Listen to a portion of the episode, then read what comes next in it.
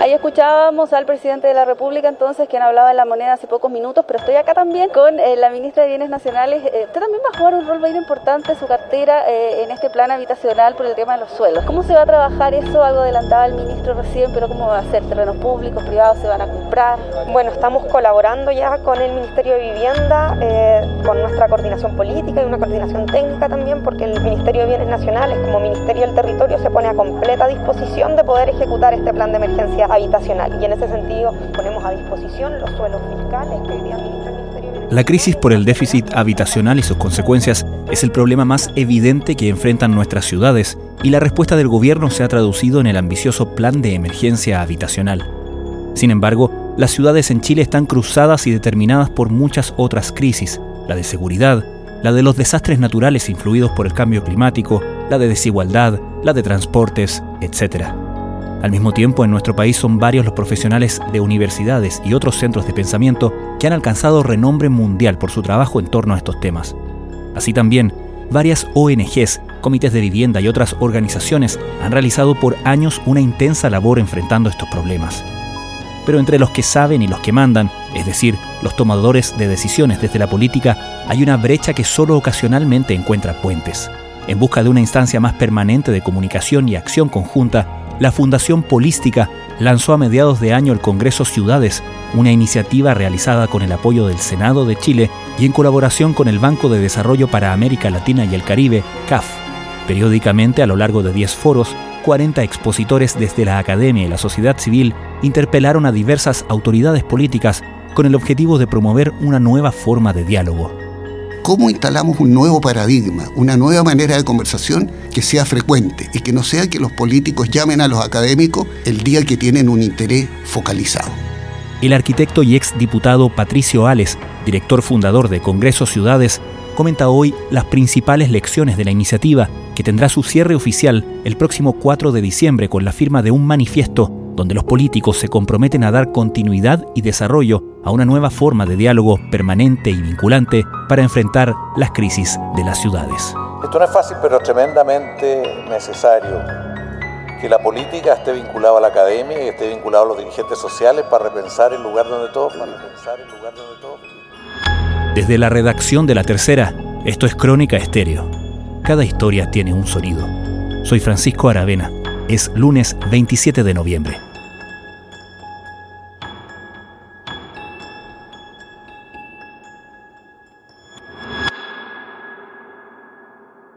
Cuando fundamos la Fundación Polística, que no, recibe ni un solo peso del, del Estado de Chile, cuando la fundamos, la fundamos preocupados por la polis y la política. Aunque sea una explicación etimológica simplona, pero es verdad. Es por la preocupación que hay en que la ciudad no es producto de las bondades o las maldades del destino, ni las tragedias ni las crisis que se producen en las ciudades no se producen por malestar de los dioses, sino que se producen por decisiones humanas. Y normalmente y predominantemente son decisiones de la autoridad, son decisiones de la política. También se producen a veces por efecto de los propios ciudadanos que, en fin, eh, tiran basura en un canal, se inundan o pintan mal o hacen graffiti sobre un monumento histórico, pero en general las grandes decisiones que hacen ciudad desde hace unos 10.000 años, desde Ururuk, siempre son decisiones del que tiene el mando, y es la política los que tienen la conducción política. Entonces,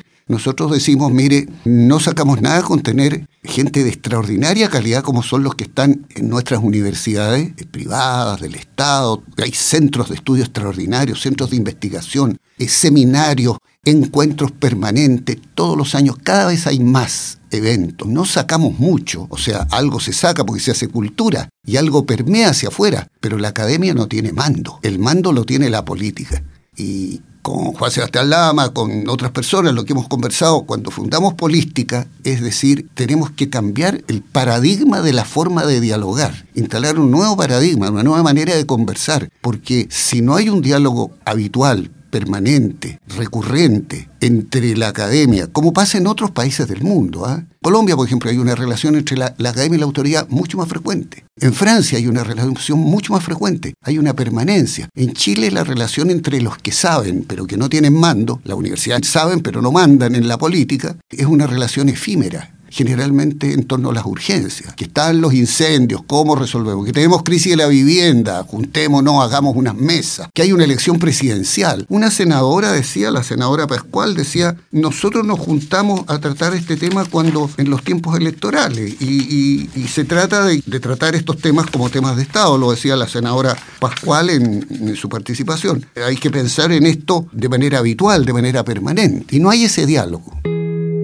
Y eso es lo que quisimos cambiar. Entonces el proyecto nació en la Fundación Polística y dijimos que podíamos enfocarlo de varias maneras. Podíamos hacer un proyecto de evaluación legislativa, podíamos hacer un proyecto de seguimiento legislativo o de seguimiento gubernamental, que no es lo mismo, porque no, no son solo las leyes, hay decisiones administrativas, hay decisiones de los alcaldes, hay decisiones de los gobernadores. Con plata o sin plata toman a veces decisiones. Entonces vimos varias alternativas y se nos ocurrió inventar esta idea de llamar Congreso Ciudades y se lo propusimos al Senado. Nosotros diseñamos el proyecto y el, el, Senado lo acogió, lo firmó y fue muy interesante porque fue un seguimiento desde la primera acogida de la senadora Jimena Rincón, de un grupo político, la segunda del senador Elizalde que firma el convenio y la tercera de otro grupo político de la UDI, del el, senador Coloma, el presidente actual del Senado, que le dio curso al proyecto y no hubo ningún sectarismo de nadie y todos con mucha amplitud nos acogieron la idea que nosotros planteamos. ¿Cuál es? Decir una sola pregunta, un solo tema, un solo eje de convocatoria para juntar políticos, académicos y organizaciones sociales y preguntar, ¿qué debe hacer la política para mejorar nuestras ciudades? ¿Qué debe hacer la política cuando manda? para resolver las crisis que tienen nuestras ciudades. Entonces no es Congreso Ciudades del 2023 por lo menos un evento instalado solo para una política sectorial o una política territorial. No es sobre la crisis de la vivienda o sobre el medio ambiente o sobre el feminismo o sobre cualquiera de los 49 temas que nosotros detectamos que eran de interés, sino sobre un gran tema. ¿Cómo instalamos un nuevo paradigma, una nueva manera de conversación que sea frecuente y que no sea que los políticos llamen a los académicos el día que tienen un interés focalizado. No por casualidad hoy día nos acompañan alcaldesas y alcaldes, porque saben la importancia de este tema. no hay nada más importante cuando una verdad le llega a su hora. Y lo cierto es que el mundo de las ciudades ya no da más espacio para que no la reflexionemos de un modo distinto, anticipándolo y entendiendo que sociedad y ciudad van de la mano. Ustedes se preguntan justamente qué hace la política frente a la crisis urbana. Hablan de las crisis de las ciudades. ¿Cuál es esa crisis? ¿Qué elementos marcan ese momento de crisis en la evaluación que hacen ustedes? Bueno, es evidente que ya desde hace varios años Chile tiene un, problema de suelo en materia de construcción de, de vivienda social. Hay una crisis sobre la tenencia del suelo. Hay una crisis evidente en materia de campamento que constituyen incluso una inspiración para el Congreso que queremos hacer el 2024, de decir de una vez por todas, hablemos en serio de las tomas, porque no es cuestión de decir, mire, vamos a hablar eh, de las tomas a partir del hecho como la ley de usurpaciones, que dice es un delito, sino también desde el punto de vista del drama familiar, de quién se tomó esto, o de las mafias, o del Estado de Derecho. Perdón, es un, es un muy buen ejemplo el de las tomas, porque, claro, uno piensa en materia de problemas eh, de las ciudades, de problemas urbanos, uno puede encontrar grandes consensos, pero tal como usted menciona, la discusión de la ley de usurpaciones demostró cómo desde distintos lugares ideológicos, y no lo digo en términos peyorativos, sino que digo desde donde hablan las personas, cómo desde ahí hay diferencias que no sé si son irreconciliables, pero que se enfrentaron muy fuertemente a raíz del debate de la ley de usurpaciones y el veto presidencial. Justamente cuando te me pregunta sobre la crisis, ¿qué, crisis detectamos? Detectamos varias crisis. Y ya solo con tener el primer listado y sin preocuparnos de hacer el listado completo de todas las crisis que tienen nuestras ciudades, ya tenemos que decir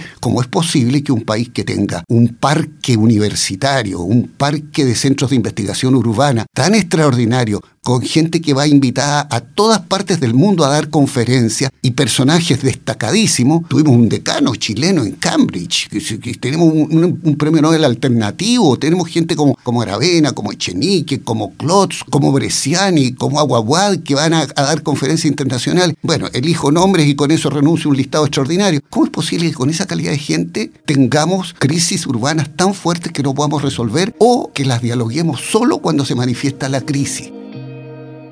Y crisis urbana, una es eso, el tema de las tomas, que no lo hablamos en serio. Otra crisis urbana son el transporte. El transporte, uno dice, transporte urbano, sí, transporte urbano aquí y transporte urbano en las ciudades, en regiones. Y otro transporte, transporte rural, que termina siendo carísimo. ¿Y para qué voy a hablar aquí, que fui presidente de la Comisión Investigadora de Transantiago, el desastre que significó Transantiago, que es paradigmáticamente demostrativo de la estupidez de haber, perdonen el, el epíteto, pero es que no, uno dice, ¿cómo si tenemos gente tan especializada en transporte? No hubo un diálogo entre la política y la academia para fijar las condiciones de los contratos, para fijar las condiciones de Transantiago, los recorridos, la cantidad de buses, y terminamos con un proyecto que está desde el 2007 en verdadera crisis de financiamiento y el tiquitaca de que los ingresos iban a ser iguales. En fin, la crisis de basura, la recolección de residuos sólidos, que está muy maltratada insuficientemente, la crisis del agua, del manejo del agua, la crisis de las inundaciones de aguas lluvia en un país que no es tropical, que no tiene lluvias permanentes, que tiene lluvias raras por el cambio climático, pero tenemos problemas de que cuando llueve se inundan muchas zonas en muchas partes del país. ¿Para qué decir el, el manejo de la energía y crisis patrimonial? Países que no, no cuidan lo suyo, su historia, pierden su identidad, pierden la relación imagen-identidad. Tenemos muchas crisis. Entonces dijimos, bueno, ¿por qué no nos preguntamos entonces qué está pasando y por qué no vemos una nueva manera de dialogar? Y por eso la pregunta, la invitación que hicimos en Congreso Ciudades fue, le dijimos a todos los invitados, aquí tiene 49 temas, venga usted y cuente cuál ha sido su relación con la política Mm. respecto a su tema, con la política, con el que manda, con el que tiene la autoridad, con el que al fi- al final recoge o menosprecia su idea. La toma bien o la toma mal, con los organismos de la política, con la coordinación, con el financiamiento, con la velocidad de las decisiones. ¿Cuál es su experiencia con la política? ¿Qué quiere decir usted? Y fue extraordinaria la- el interés de los académicos y de los políticos y de las organizaciones sociales. La coordinación, que es por lejos el recurso más escaso en ciudad, no es la plata, es la coordinación y la política tiene ese rol, pero también de la ciudadanía, porque el problema de la ciudad tiene una particularidad, que es que los cambios significativos en ciudades ocurren en plazos muy superiores a los de los tiempos políticos. Y al cabo de todas estas presentaciones, ¿qué elementos distingue usted como elementos comunes en todas esas experiencias tan diversas, tan variadas? ¿Y cómo se manifiestan esas conclusiones, esos elementos en común en, valga la redundancia, el manifiesto que se firmará el 4 de Es diciembre? muy motivante y, y acicateante su pregunta. Es muy motivadora porque lo primero que hicimos, a propósito de su pregunta, nos preguntamos primero nosotros lo mismo. ¿Qué sacamos aquí de esto en, en común respecto a este diálogo? Y nos dimos el trabajo de hacer una revisión de las 40 exposiciones. El Senado nos colaboró con la versión taquigráfica de las 40. Las leímos completas. Después de eso hicimos una selección con la colaboración de la biblioteca del, Congreso y sacamos, por ejemplo, una cuestión común. No solo los académicos, sino también los políticos. Dicen, aquí no solamente hay tiempos distintos entre la academia y la política para responder a crisis urbanas y a la ciudad. No solo tiempos distintos, como decía Thomas Hirsch, presidente de la Comisión de Vivienda de la Cámara, diciendo en que, mire, yo tengo que sacar un proyecto de ley en este minuto y usted está estudiando algo que demora cuatro años y yo no tengo tiempo para eso y necesito respuesta ahora. Eso también es cierto. Pero también está lo otro, lo que decía la senadora que recién citaba. Dice, lo que más nos falta desde el mundo de la política, estoy citando textual. La senadora Pascual. Sí, entonces la senadora dice, lo que más nos falta desde el mundo de la política es pensar más allá del periodo de tiempo en que me toca estar a mí como parlamentaria electa Claro. y pensar más allá de los beneficios de todas las personas independientemente de cómo voy yo ahí como representante político. Esa mirada es sumamente relevante. Y eso fue un común denominador en muchísimos participantes.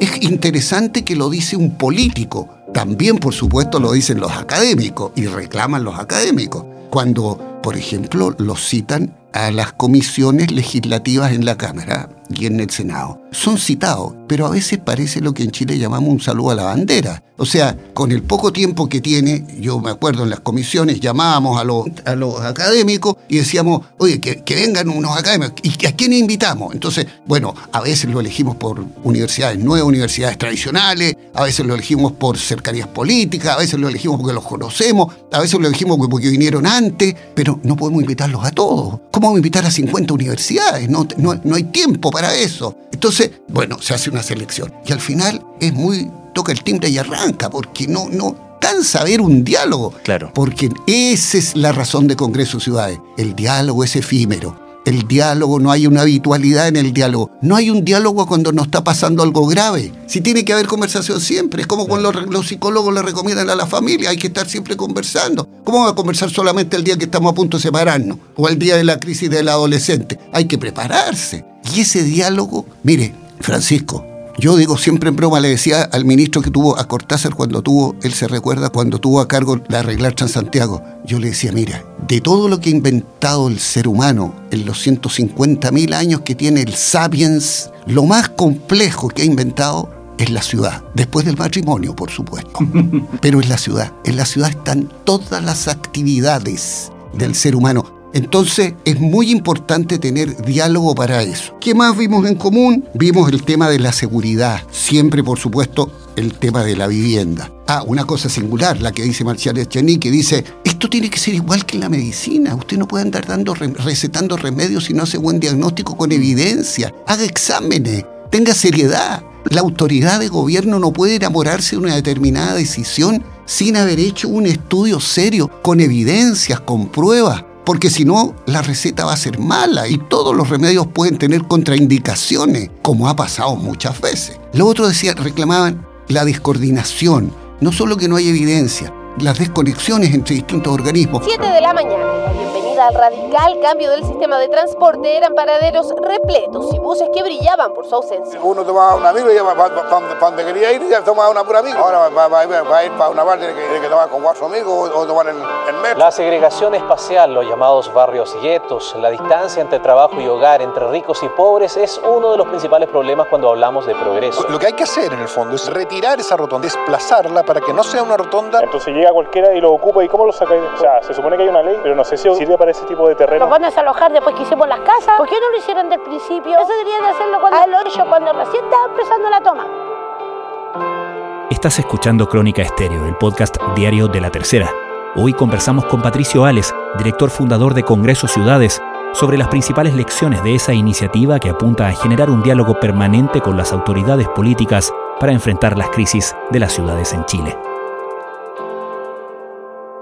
Quería preguntarle a propósito, porque entendiendo la inspiración y la idea de elaborar un diálogo que sea de largo plazo y que sea permanente, porque estos asuntos son permanentes y son de largo plazo. Las mejores políticas de Estado son aquellas que van más allá de los cambios de gobierno y duraciones de, Muy de periodo. lo que usted dice. Hemos tenido ejemplos virtuosos en el último tiempo de buenas políticas nacionales que se han elaborado transversalmente. Y el tema vivienda es un tema del que da la impresión de que todo el mundo está muy claro de eh, la urgencia de esa, de esa crisis. A propósito de este doble tiempo en el que se trabajan estos temas entre los temas permanentes y las crisis actuales, ¿no? Y el gobierno ha respondido con un plan de emergencia habitacional que tiene metas bastante ambiciosas y muy concretas. La construcción de 260.000 viviendas durante este periodo presidencial, ¿Cuál es la evaluación que hace usted respecto del plan de emergencia habitacional y de cómo se ha concebido pensando en esta conversación necesaria entre expertos y, ejecutores? ¿no? Está concebido como un plan de gobierno y tiene una buena intención y tiene como ministro al hombre, al político que más sabe en Chile de política habitacional. Sabe de hacienda pública, sabe de sociología, comprende y hemos trabajado juntos problemas de suelo. Pero no es una mirada de la que a mí me gustaría en términos de largo plazo no sería la manera en la que yo lo enfocaría. Ahora, él, un hombre de esas características, está arrinconado porque tiene que cumplir un plan de gobierno con esta mirada que tiene la política, que es una mirada egoísta, porque es una mirada ya no de las grandes políticas, sino del partidismo, porque hay que satisfacer un programa de gobierno y hay que tener resultados electorales junto con la buena intención de hacerle el bien a la gente y tratar de combinar el bien a la gente con conseguir los votos al final del periodo y esa cuestión no es fácil que funcione. El tema de la vivienda, desde mi punto de vista, y con eso vuelvo a, conectarme con la pregunta que usted hace anterior, que me motiva tanto, lo que dicen las selecciones de lo que nosotros vimos los 40 expositores del evento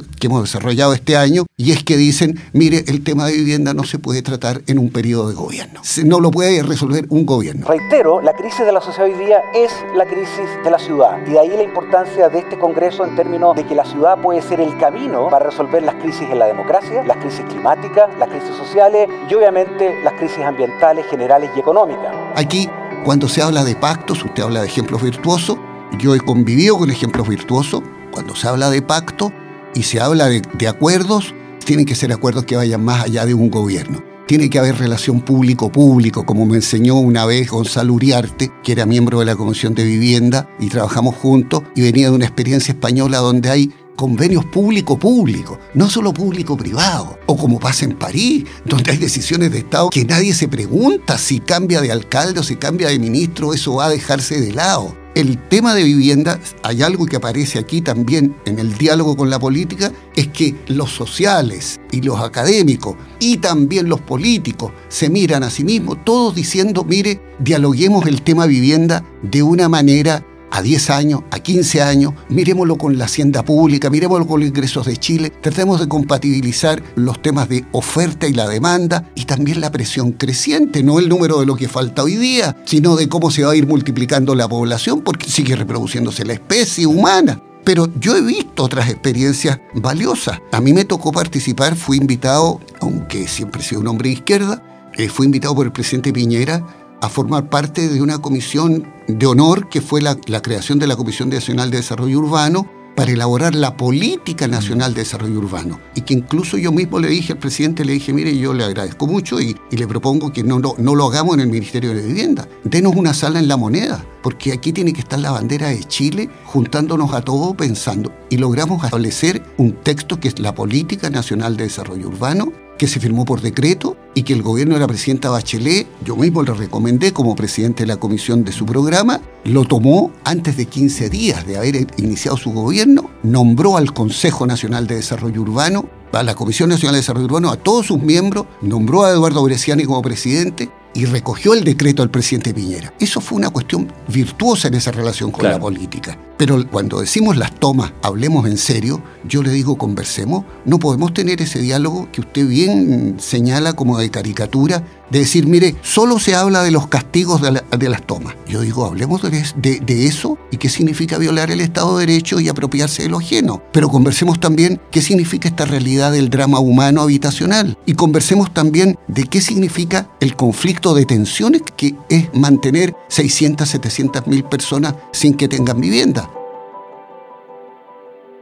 hablemos en serio de una vez por todas y no de manera parcial. Fíjese lo de la descoordinación. No hay coordinación y hay falta de integración territorial. Además, Orrego, ¿qué contaba? Una cuestión dramática. Dice, se hizo una ciclovía al costado del Mapocho a la altura de Vitacura, estoy citando textual lo que dice él, no alcanzamos a inaugurarla y ha ingresado el MOP con su equipo de construcción para demoler la ciclovía recién instalada, para poder hacer el paso bajo nivel en la rotonda Pérez El funcionario de la institución del ministerio contestó, no importa porque se va a reponer.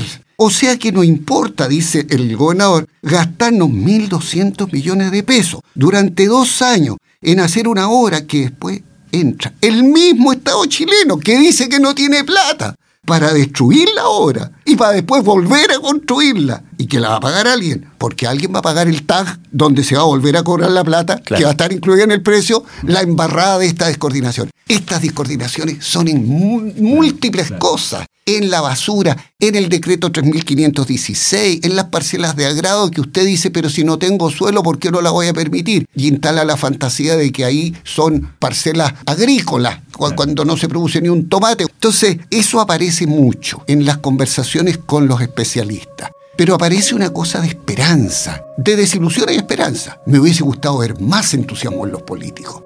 Ahora van a firmar un manifiesto. Eso es muy bonito y muy valioso el 4 de diciembre pedimos el Salón de Honor del Congreso Pleno en Santiago. Ahí va a haber una mesa donde van a estar reunidos los 40 expositores con los políticos. Y le hemos pedido a los políticos, la senadora Rincón, que fue designada coordinadora por el Senado, está juntando a los políticos. Y esperamos que pueda haber una transformación. Eso es muy esperanzador. Pero también, eh, ¿por qué digo me hubiera gustado más? O sea, lo único que hemos logrado hacer es crear las condiciones para conversar, para que se instale un nuevo paradigma. Y el hecho de que no haya habido entusiasmo inicial de los políticos, salvo en el Senado que nos escogió, confirma la validez de nuestro proyecto. Es decir, los políticos, si hay una urgencia, van a aparecer en el tema urbano, si hay una tragedia, van a aparecer, si hay que hacer una ley, van a vincularse a la academia, pero queremos que sea algo nuevo. Por eso hablamos de un nuevo paradigma. Distinguir lo que son políticas específicas de un gobierno determinado a políticas de Estado. Y yo tengo la sensación que en nuestro país el pensar como Estado es lo que más nos hace falta. Patricio Ales, muchísimas gracias por esta conversación. Muchas gracias a usted, Francisco.